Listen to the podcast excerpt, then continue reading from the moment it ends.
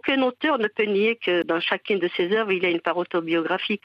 Selon moi, la création quand même prend racine dans la douleur et le bonheur vécu. Flaubert disait euh, écrire est une façon d'exister. Donc j'ai écrit pour dire, pour raconter, mais aussi pour donner sens à mon existence. Ce livre, euh, Cœur berbère, est écrit par euh, la femme que je suis pour l'amour d'une mère, Yama. Yama qui veut dire un maghrébin maman. La voix que nous venons d'écouter est celle de la romancière d'origine berbère, Habiba Benayoun, qui parle de son nouveau roman.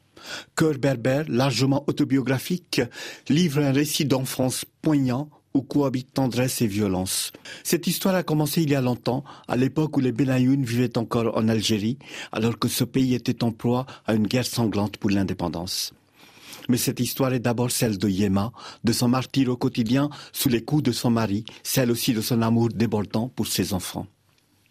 Il était une fois une famille de marins pêcheurs berbères qui vivaient heureux d'abord à Mersel Kébir, puis à Corrales, au cœur d'une nature majestueuse qui domine l'océan. Cette histoire est racontée à travers les yeux d'Aïcha, la fille de Yema, double de l'auteur. Les plus belles pages du livre sont celles qui donnent à voir la magnificence de la nature à Corrales, sa mer frissonnante et lumineuse.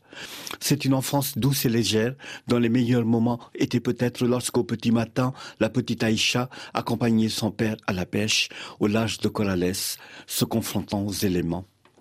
Le sentiment de bonheur et d'exaltation qui ces pages contraste avec la peur qui s'emparait de la petite fille pendant la nuit, lorsque son père ivre-mort s'en prenait à son épouse, s'acharnant avec fureur sur son corps menu et fragile.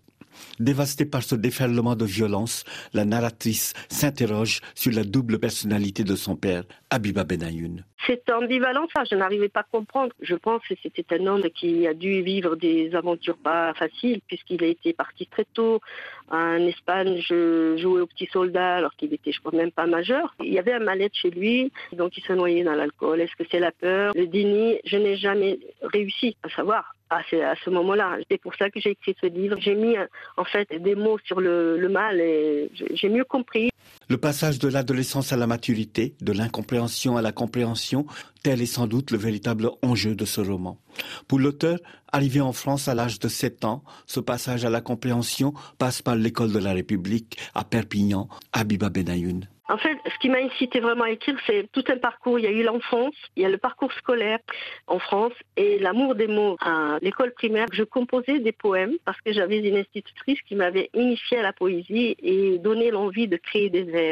Les rimes sonnaient bien et elles me faisaient rêver comme le murmure des vagues. Les mots sont une force pour moi. Et l'écriture donc a toujours été un espace pour euh, me ressourcer, mmh. me retrouver avec moi-même. Cœur berbère témoigne de ce goût immodéré pour les mots et pour l'écriture qui a conduit la narratrice-auteur à remonter à l'origine de son traumatisme d'enfance où s'en mêle la lumière éblouissante de la Méditerranée et les ténèbres du cœur humain. J'ai écrit ce livre pour demander pardon à ma mère et me libérer de la culpabilité parce que je la contemplais enfant pendant qu'elle croulait sur les coups de Godasse. Et j'ai écrit aussi pour partager avec toutes les femmes victimes de la violence, avec leurs enfants qui assistent à cette violence malgré eux et qui subiront à leur tour des traumatismes certains. Et les blessures du passé ne cicatrisent pas totalement.